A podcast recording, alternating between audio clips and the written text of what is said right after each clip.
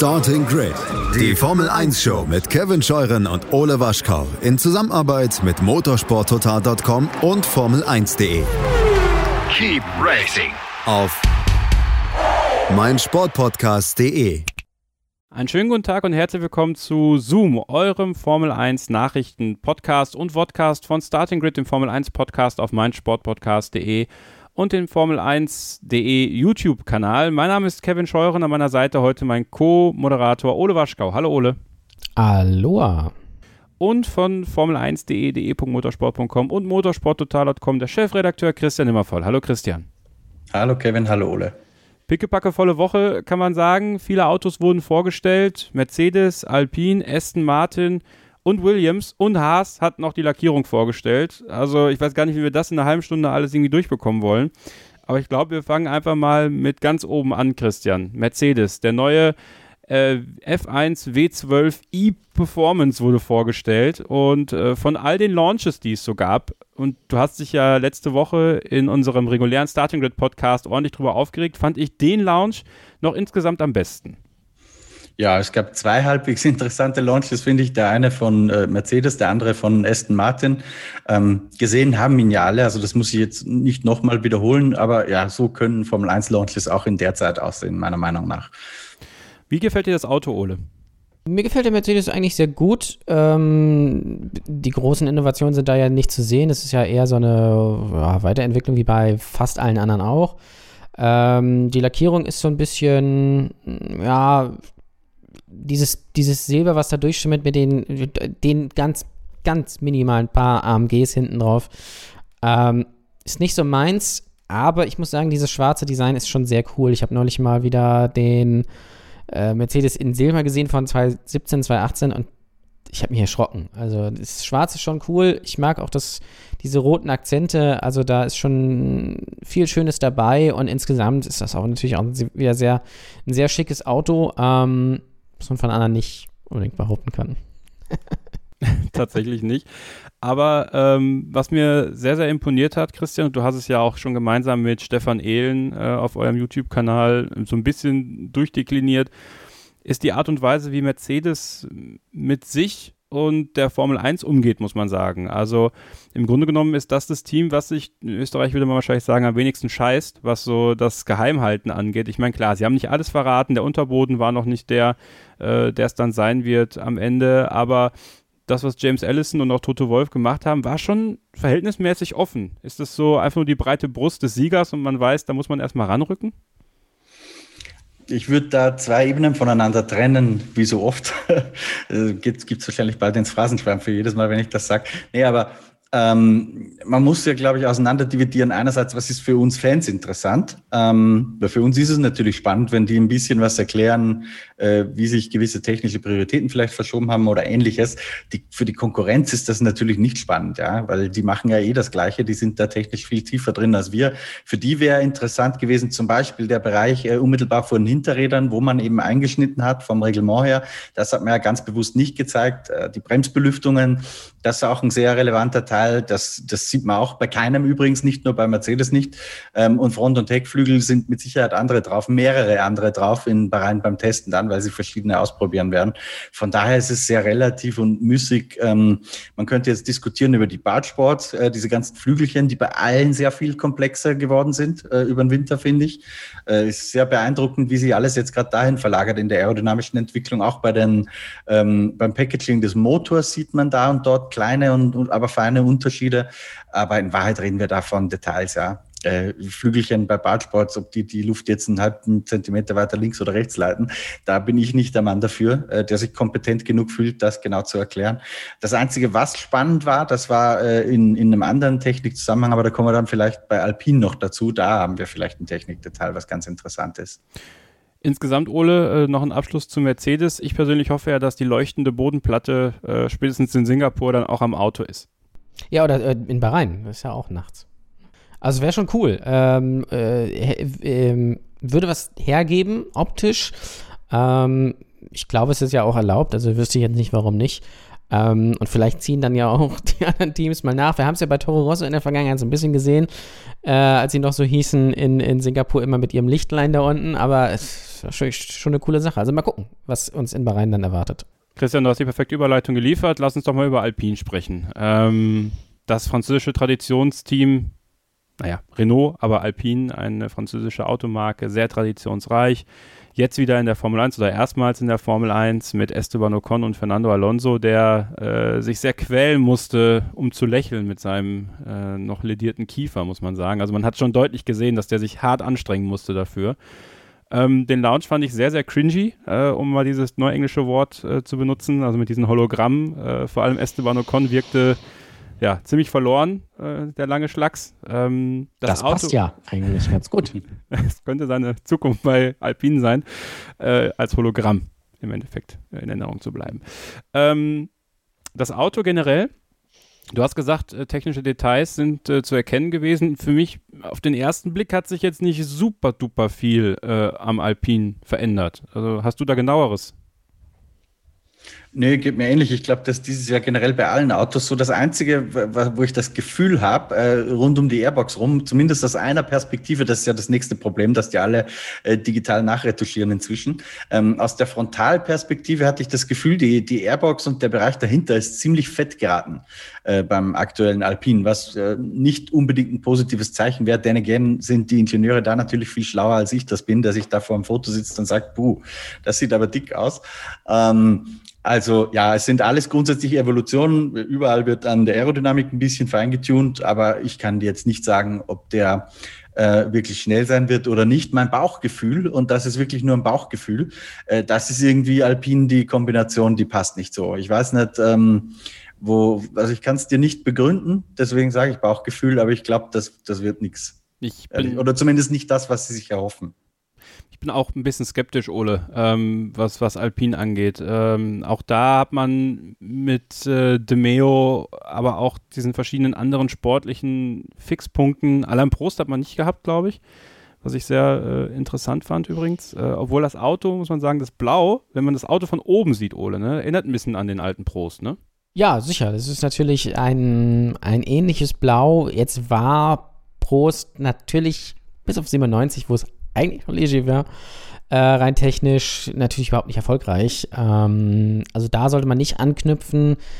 Äh, ich würde mal widersprechen und sagen, das, was Renault sich da vorstellt, funktioniert an sich, weil es natürlich die Marke Renault so ein bisschen der aus der Schusslinie nimmt, was schlechte Ergebnisse angeht, weil das war ja jetzt eher die letzten Jahre unterm Strich ein Trauerspiel, ähm, dass die große Marke Renault nicht ansatzweise um Siege oder die Weltmeisterschaft mitfahren konnte. Und wenn man natürlich jetzt so eine ja, ich weiß nicht, ob die Marke cool ist, aber zumindest so ein bisschen, man hat ein cooles Design und es ist so ein bisschen einfach was anderes. Es ist ja ein rein, reines Gefühl, da können wir auch gleich bei Aston Martin noch zu. Ähm, dann macht es auch gar nichts, wenn man dann in der Konstrukteurs-WM wieder nur Fünfter wird, vielleicht. Ähm, wo Renault äh, ähm, dann vielleicht größere Ansprüche hat. Also, was das angeht, funktioniert es, glaube ich, für Renault ganz gut. Aber es gibt halt leider noch andere Teams in der Formel 1, die sicherlich auch gut gearbeitet haben, auch in den vergangenen Jahren. Und ich sehe es jetzt nicht so, dass Alpine jetzt plötzlich ähm, klarer Dritter in der äh, WM-Wertung wird. Ich, ich möchte auch noch, Kevin, ein Wort zur Doppelspitze vielleicht sagen, weil Renault hat sich da ja neu aufgestellt mit äh, Davide Brivio, der aus der MotoGP kommt, und Marcel Putkowski auf der anderen Seite. Das heißt, wenn man es zusammen oder wenn man es runterbrechen möchte, äh, soll sich Putkowski äh, darum kümmern, dass das Auto technisch entwickelt wird, die Leitung in der Fabrik so ein bisschen und Brivio wird so eine Art Rennleiter sein. Das heißt, ähm, das, was Binotto ja alles vereint hat, äh, hat man hier bewusst gesplittet. Grundsätzlich wahrscheinlich nicht die schlechteste Idee. Das, bei Williams haben wir heute ja gerade Launch gehabt, äh, die machen das ja ähnlich. Äh, heute, wir, wir sprechen am, am Freitag übrigens. Ähm, aber wenn man sich überlegt, so die letzten Jahre, die Doppelspitzen in der Formel 1, mir, mir fällt keine ein, die erfolgreich war, um ganz ehrlich zu sein. Ich weiß nicht, ob das am Konzept Doppelspitze liegt oder an den jeweils involvierten handelnden Personen. Aber mir fällt keine ein, die erfolgreich war. Also zum Beispiel äh, Boulier und äh, wer war der zweite Mann eigentlich? Jonathan Neal äh, bei McLaren, das ist alles in die Hosen gegangen. Ähm, davor auch nicht zum äh, durchschlagenden Erfolg gekommen, äh, Berger Tyson bei BMW. Das werden wir die beiden, falls sie zuhören, jetzt kommen nehmen. Aber Weltmeister sind sie auch nicht geworden. Also ich habe keinen, mir fällt keine Doppelspitze ein, wo man sagt, wow, das war super erfolgreich. Ähm, Hauk und Ron auch McLaren hat ja wieder zurückgerüstet sozusagen auf sehr konventionelle äh, Hierarchien. Norbert Haug und Ron Dennis vielleicht die letzte Doppelspitze, die funktioniert hat. Ja, wobei das ist ja eigentlich keine Doppelspitze gewesen, sondern der eine war halt Chassis, der andere Motor. Das ist ja wieder eine andere Situation. Ja, ich weiß nicht. Ähm, ich bin bei Alpine auch sehr, sehr vorsichtig. Äh, die Rolle der Fahrer wird natürlich auch interessant sein. Äh, Fernando Alonso, man ist ja überzeugt davon, Christian, dass Fernando Alonso fit sein wird, äh, wenn es drauf ankommt. Äh, wie gesagt, also wenn man sich diese Bilder angesehen hat, er war ja nicht anwesend, das war ja auch angekündigt, aber er wurde halt am Ende eingeblendet und ähm, also ich stelle mir das sehr, sehr sportlich vor, mit einem noch sehr lidierten Kiefer in einem Auto zu sitzen, was äh, großen Vibrationen ausgesetzt ist. Ähm, du bist der Meinung, dass das alles funktionieren wird? Du nimmst denen das ab? Oder Daniel Quiert als Testfahrer wäre natürlich einer, den man direkt mal an den ersten Rennen ins Auto setzen könnte, falls Fernando nicht fit ist, äh, wo man weiß, der wird auf jeden Fall halbwegs gute Leistung zeigen können. Ja, der wird schon fahren können, ja. Selbst wenn ihm der Kiefer weh tut, dann äh, tut er halt weh. Aber das bremst ihn ja nicht zwingend. Glaube ich. Wobei seit Pascal Wehrlein äh, kann man sich nicht ganz sicher sein bei, bei solchen Geschichten. Aber ich glaube nicht, dass das ein großes Problem ist. Ich stelle mir eher grundsätzlich die Frage, Alonso war jetzt zwei Jahre, glaube ich, waren es, oder? War weg von der Formel 1. Ähm, ist auch nicht mehr der Jüngste und hat schon sehr, sehr, sehr lange keine Rennen mehr gewonnen.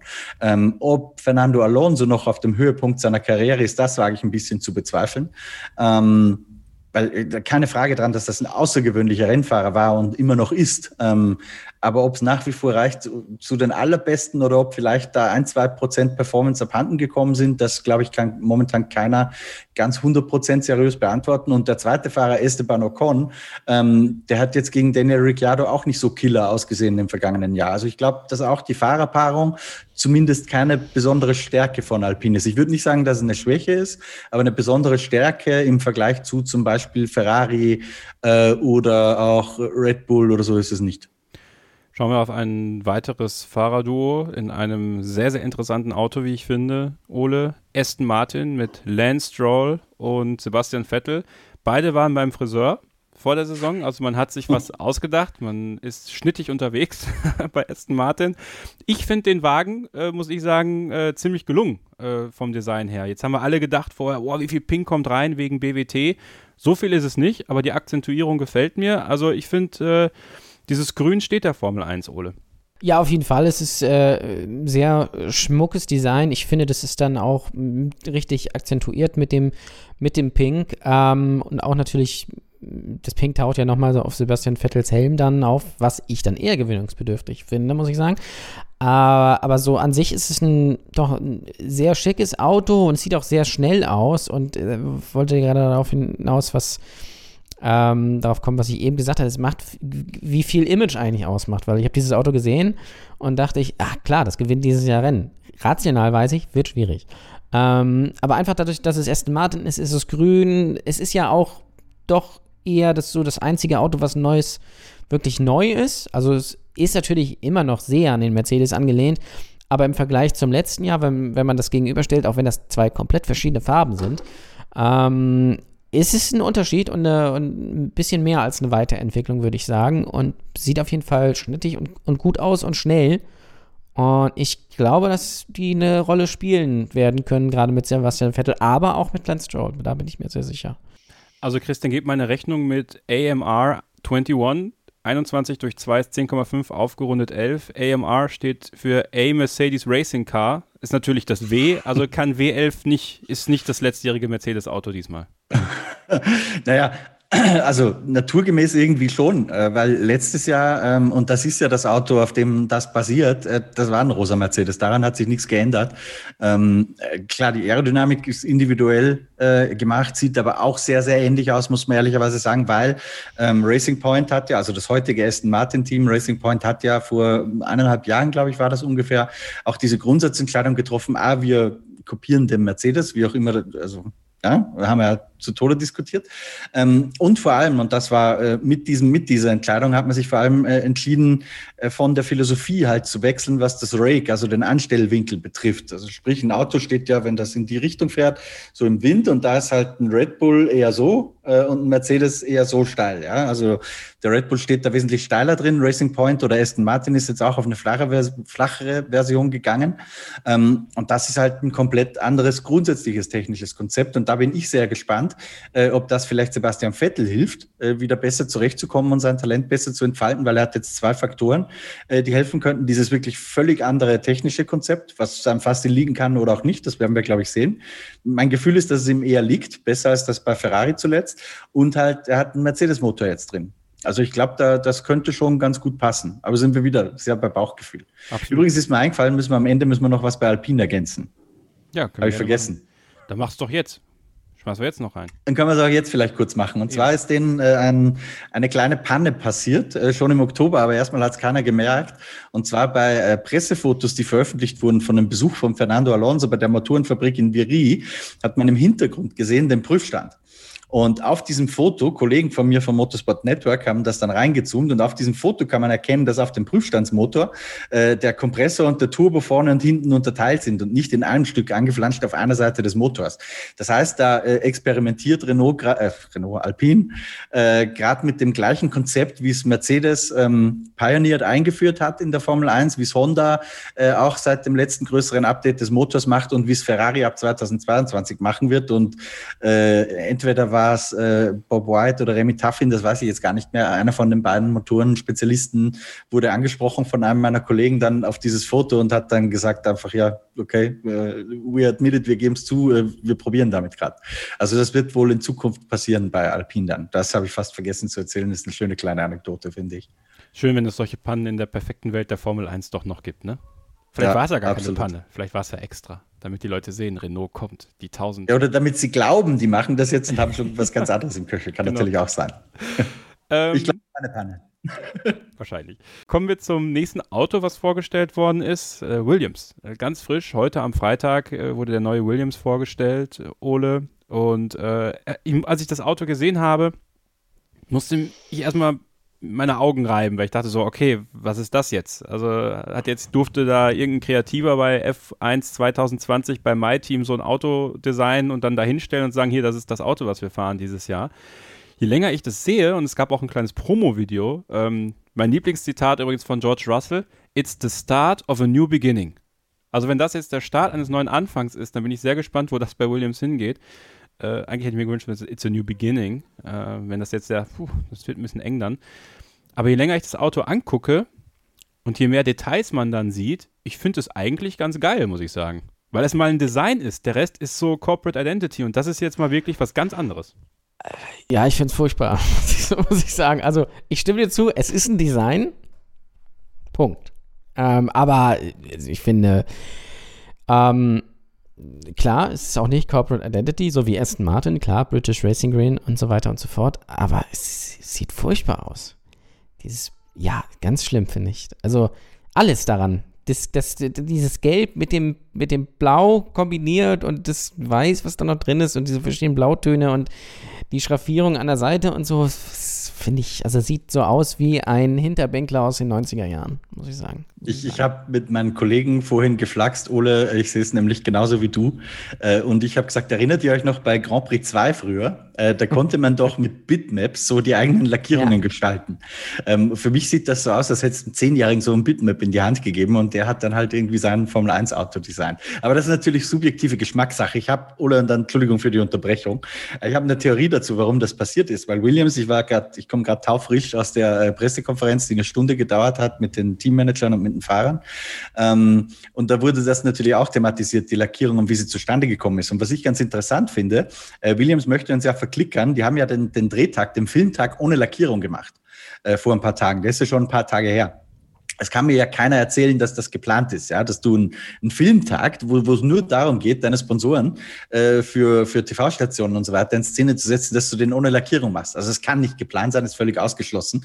Ähm, was da passiert ist, ist, das ist meine Theorie, dass man geglaubt hat, man wird sich mit BWT einig ähm, und dass man da schon sehr, sehr weit war. Dann, wir wissen ja, dieser Deal ist last minute geplatzt und plötzlich wurden äh, diese eigentlich gelben Streifen am, am Ästen noch umgefärbt in pinke Streifen das hat sogar, äh, glaube ich, die, die Präsentationsgestaltung beim Essen noch ein bisschen verzögert, soweit ich, ähm, soweit ich informiert bin. Und Williams hat halt plötzlich keine Lackierung mehr gehabt und dann ist dieses Ding rausgekommen. Also seine Theorie, ich kann es jetzt nicht äh, verifizieren, aber das sieht schon sehr danach aus für mich. Also ich möchte jetzt mal wieder pro Williams argumentieren. Ich finde es eigentlich sehr schön, wenn man die, die Argumentation des Teams folgen will. Und dieses Promo-Video wird man ja nicht erst äh, gestern gedreht haben, sondern das wird ja schon ein bisschen länger irgendwo stehen. Man hat ja auch leider ein Leak gehabt. Eigentlich wollte man ja eine Augmented Reality-Präsentation äh, machen für die äh, Fans in der App. Die wurde gehackt. Kam natürlich alles vorher raus, wie das halt so ist. Panne. Kann man aber trotzdem sehen. Ich weiß nicht, ob ihr das schon gemerkt habt. Kevin Claude Russell hat äh, gezeigt auf seinem Twitter-Account an einem Video. Na gut. Ähm, ich äh, finde es ganz nett mit diesem traditionellen Gelb, was halt bei Williams bei den erfolgreichen Autos auch drin war. Äh, bei Nigel Mansells Auto damals war Gelb mit drin. Das, um das Ganze positiv zu drehen. Ich finde das Design, und da kommen wir gleich noch zu Haas, dynamisch. Ich finde es ganz, ich finde es, es ist gewöhnungsbedürftig und es sieht aus, als ob das jemand einfach selber gemalt hätte. Aber eine andere Theorie ist ja, und Rich Energy und Williams Story positioniert sich ja extrem Richtung Williams. Kann natürlich alles PR-Masche sein. Ähm, ich finde diesen Aspekt, dass man diesen, ähm, dieses Williams W ganz, ganz leicht noch sieht in diesen Schraffierungen. Es hat so ein bisschen was von der Jalousie, die zugemacht wird irgendwann. Also ich habe das Gefühl, dass halt immer mehr das Williams-Ding rausgezogen wird und dass was Neues entsteht, um das einfach mal positiv zu drehen. Ja, und ich glaube an Williams, ich glaube daran, dass die einen Schritt nach vorne machen werden und mein Gott, also wenn, wenn dieses Auto in der Lage sein wird, hoffentlich schneller zu fahren und erfolgreicher zu fahren, dann gerne. Ich finde es nicht so schlimm ich sehe es wie Norman Fischer. Ja, es ist ein bisschen, ist mal was anderes. Es ist halt mal ein Design. Vielleicht wird es ja sogar äh, in den nächsten Jahren noch weitere Teams geben, die was anderes probieren als immer nur dasselbe. Das macht Haas auch. Und äh, das war natürlich der große Aufreger dieser Woche. Ähm, Ural Kali, Haas F1 Team. Das amerikanische Team, das jetzt ähm, eigentlich einem Russen gehört, also um es ganz einfach mal so ganz äh, dick aufzutragen. Ähm, eigentlich hat das Urakali-Logo nicht die Farben äh, weiß und blau, sondern äh, rot und grün. Muss ich reinfragen, Kevin, die, das ist nicht mehr korrekt, was du sagst, weil die haben gerade eine Pressemitteilung rausgegeben, dass sie ihr Logo geändert haben. Also ah. das Logo ist jetzt tatsächlich in den Farben des Autos. Na, guck mal, perfekt. Das hat man ja noch ganz schnell gemacht. Sehr gut, weil jetzt kann man auch der WADA sagen, Leute, das ist alles Sponsoring. Das hat nichts damit zu tun, dass wir das Verbot der russischen Flagge umgehen wollen. Ole, du kennst dich ja aus mit, äh, mit, mit Russland. äh, ja, wie hast du das denn aufgenommen, als du das, äh, den Russenbomber von Mick Schumacher gesehen hast? Ich fand es sehr lustig, muss ich sagen. Äh, wobei ich mein, wobei mein Gedankengang war, nicht war, dass sie das umgehen mit der äh, dass sie die russische Flagge nicht benutzen dürfen. Das ist ja dann letztendlich nur TV-Grafiken oder sowas, äh, sondern das ist halt, ich nenne es mal russische Bodenständigkeit und Bescheidenheit. Ähm, also das ist halt typisch für, für, Russische, für Russen halt schönes Geklotze einfach. So, das gehört jetzt zum Russen, also kommt da die russische Flagge drauf. Um, damit wir auch jedem zeigen, äh, das gehört dem Russen. So, das ist wie die Russen da in Russland mit, äh, die Reichen mit ihren äh, dicken Mercedes und ähm, Klunkern rumfahren, so ist es hier halt auch. So. Äh, und das finde ich fast schon sympathisch. Ich finde halt, also bei Haas, weiß ich nicht, da muss man jegliche Würde verloren haben, ähm, habe ich so das Gefühl, um zu sagen, ja, komm, mach, mach bitte einfach. Äh, und ähm, dann sitzt ja auch noch der Sohn da drin, ähm, das russische Nationalteam mit einem mit einem deutschen Fahrer, also ein, ein, ein, ein Russe, ein, ein Amerikaner und ein Deutscher gehen in eine, eine, eine Bar, nach dem Motto. Äh, mehr Weltkriegsanalogien äh, kriegt sonst nur die, die Sun hin, wenn Deutscher gegen England spielt, glaube ich. Also sehr schön, mein persönliches Lieblingsauto und ich wünsche Mick Schumacher äh, sehr viel, äh, sehr viel ähm, Selbstbewusstsein, sich in dieses Auto zu setzen. Ja, es ist eine interessante Situation, die sich bei Haas natürlich dadurch jetzt ergibt. Äh, wir hatten ja letztes Jahr im Podcast, oder ich hatte ja immer mal wieder so ein bisschen äh, geflaxt. Äh, Dimitri Mazepin kommt, übernimmt das Team, das heißt Russian Time und dann äh, ist alles wieder ganz normal und das ist jetzt irgendwie ein bisschen schneller der Fall. Äh, Christian, du hast Mick Schumacher und äh, Nikita Mazepin, aber auch Günther Steiner in den Pressekonferenzen erlebt. es hat ja einen riesen Aufschrei schon fast gegeben. Ähm, witzigerweise besonders aus der deutschen Formel 1 Bubble äh, bei Twitter und bei Facebook, wo man lesen konnte und äh, auch aus der britischen, warum auch immer, äh, die sich ja sehr aufgeregt haben darüber, dass dieses Auto so aussieht, wie es aussieht. Ähm, wie haben die Teamoberen und die Fahrer auf sowas reagiert, wenn sie danach gefragt worden sind? Naja, die haben halt ziemlich ausreichend reagiert. Also ich habe Günther Steiner darauf angesprochen und habe gesagt, Günther, also da sieht man doch die russische Flagge, oder? Dann hat er gesagt, du siehst die.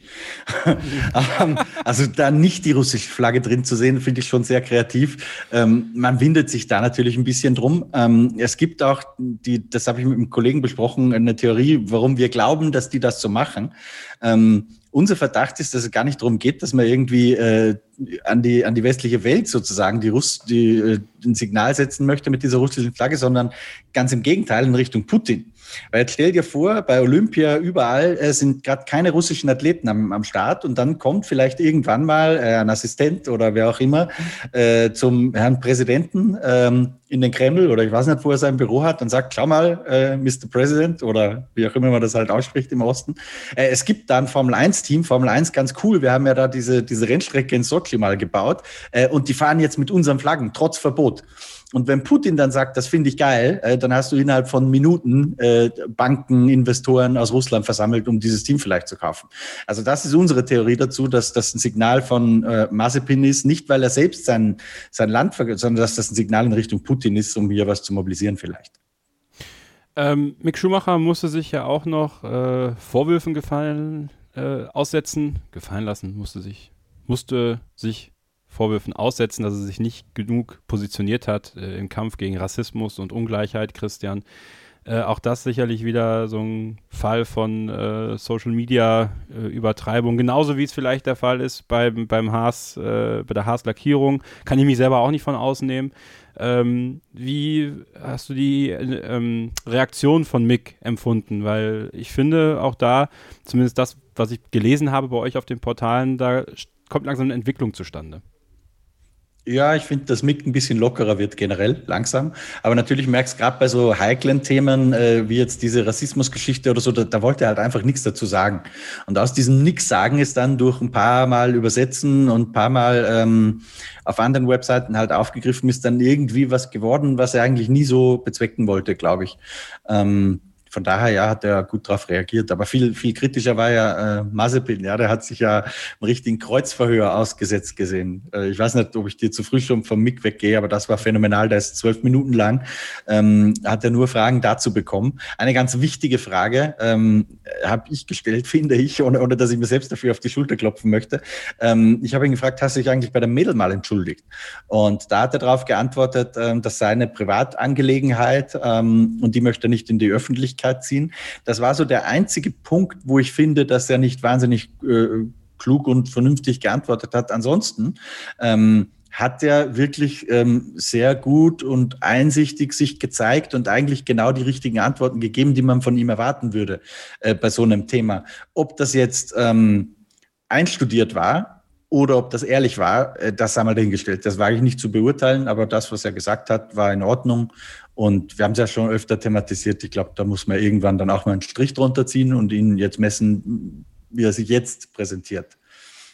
Ein letztes kurzes Thema noch, Ole, dann sind wir auch schon durch für heute. Äh, RTL hat bekannt gegeben, welche vier Rennen sie zeigen werden im Free TV. Das ist der große Preis von der Emilia Romagna in Imola, den großen Preis von Spanien in Barcelona, dann der große Preis von äh, Italien in Monza und der große Preis von Sao Paulo in Sao Paulo. Für dich eine gute Wahl?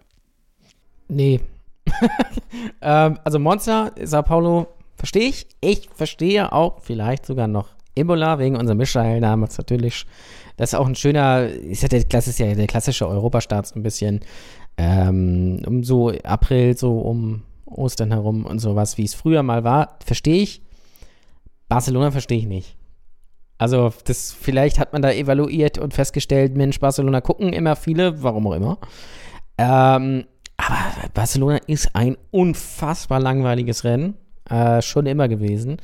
Und was ich auch nicht verstanden habe, ähm, Imola ist im April äh, und äh, Barcelona ist dann schon ein paar Wochen später im Mai und dann geht es erst im September weiter. Also da finde ich, hätte man irgendeins ähm, von den Sommerrennen noch nehmen können. Ähm, vielleicht sogar Kanada, das hatte, glaube ich, immer ganz gute Quoten. Oder äh, was weiß ich, Baku oder äh, meinetwegen auch Le Castellet, keine Ahnung. Ist jetzt auch nicht die beste Wahl. Ähm, also das habe ich nicht verstanden. Und Imola ist natürlich, wenn man es, also das hat einen historischen Wert, aber renntechnisch ging da ja auch nie wirklich viel, was wir ja im letzten Jahr auch gesehen haben. Und ja, also bin da so ein bisschen zwiegespalten. Aber es ist natürlich schon eine gute Sache, dass RTL dabei ist. Vier Rennen sind natürlich wenig. Wenn man die dann so merkwürdig legt, verstehe ich es nicht so richtig. Aber wahrscheinlich haben sie sich da was bei gedacht. Die Frage ist natürlich auch, ob die überhaupt wählen konnten. Ja, das ist richtig. Wissen wir nicht. Naheliegend wäre ja gewesen, man nimmt Monaco. Aber vielleicht ging das auch nicht. Ähm, ist auch nicht das spannendste Rennen, aber da gucken halt viele Leute. Klar, möcht, sagt vielleicht Sky dann, das möchten wir senden, nur werden sich dann halt nicht die Leute in Sky-Abo holen, die sonst auf RTL den Monaco Grand Prix geguckt haben. Also kennen die, kennen die Einzelheiten des Deals nicht, ob die sich das aussuchen können oder nicht. Ähm, wenn sie sich es hätten haben aussuchen können, dann ist die Wahl eher mau. Monster, verstehe ich, macht Sinn. Äh, man hätte natürlich auch Belgien nehmen können, weil das, äh, das Michael Schumacher-Debüt dann 30 Jahre her ist, dieses Jahr. Aber gut, immerhin gibt es zumindest vier Rennen im Free TV. Ja, ich denke, es ist auch ein bisschen so die Wahl äh, Corona-mäßig, was möglich gewesen ist. Wenn man wirklich das eigene Team vor Ort schicken will, dann ist natürlich Spanien, Italien, äh, gut, ein, eine, eine Abendrennen ist drin, also musste drin sein, finde ich. Da ist Brasilien auch eine gute Wahl. Ähm, ja, sehe es aber insgesamt wie du, ist ja noch ein größerer Deal gewesen, TV Now, jetzt auch bei Sky Q. Also ich meine, äh, wir wissen es nicht, wie es da aufgeteilt worden ist. Äh, gut ist, dass die Formel 1 im Free TV zu sehen ist, aber äh, weitere ähm, ja, Anekdoten dazu, wie sich die Fernsehlandschaft entwickelt hat, äh, da empfehle ich euch den letztwöchigen Starting Grid Podcast mit Christian Nimmervoll, mir und Marc Sura, ähm, wo wir so ein bisschen das analysiert haben, wie sich das Pay TV so entwickelt hat. Ja, und da hatte, hatten wir auch so darüber gesprochen, wie viele Rennen müssen es denn mal irgendwann werden im Free TV, damit sich das auch wirklich alles lohnt. Ihr abonniert den Podcast Starting Grid, egal wo ihr Podcasts hört. Ihr abonniert jetzt sofort den YouTube-Kanal von Formel1.de, drückt auf die Glocke, irgendwo hier, da unten wird es sein. Und äh, dann kriegt ihr da auch immer die neuesten Videos direkt per Alert in euer Mail-Postfach geschickt. Vielen Dank heute fürs Zuschauen, Zuhören und fürs Mitmachen an Christian Immervoll. Bitte gerne. Formel 1 in Zeit mit Christian Nimmervoll ist seine Facebook-Seite. Die müsst ihr auch direkt mal äh, liken. Und das letzte Wort hat wie immer Ole Waschkau. Mein Name ist Kevin Scheuren. Bis zum nächsten Mal und tschüss. Ja, ich hoffe, es hat euch gefallen. Ich hoffe, wir haben die neuen Autos, die neuen Designs gut äh, beleuchtet und ihr seid da jetzt so ein bisschen mehr im Bilde. Nächstes Wochenende sind dann ja schon Testfahrten. Auch darüber werden wir natürlich hier wieder sprechen. Äh, würde ich mich sehr darauf freuen. Und bis dann gilt natürlich wie bei nur eins: Keep Racing. Starting Grid, die Formel 1 Show mit Kevin Scheuren und Ole Waschkau in Zusammenarbeit mit motorsporttotal.com und Formel1.de. Keep racing. Auf meinsportpodcast.de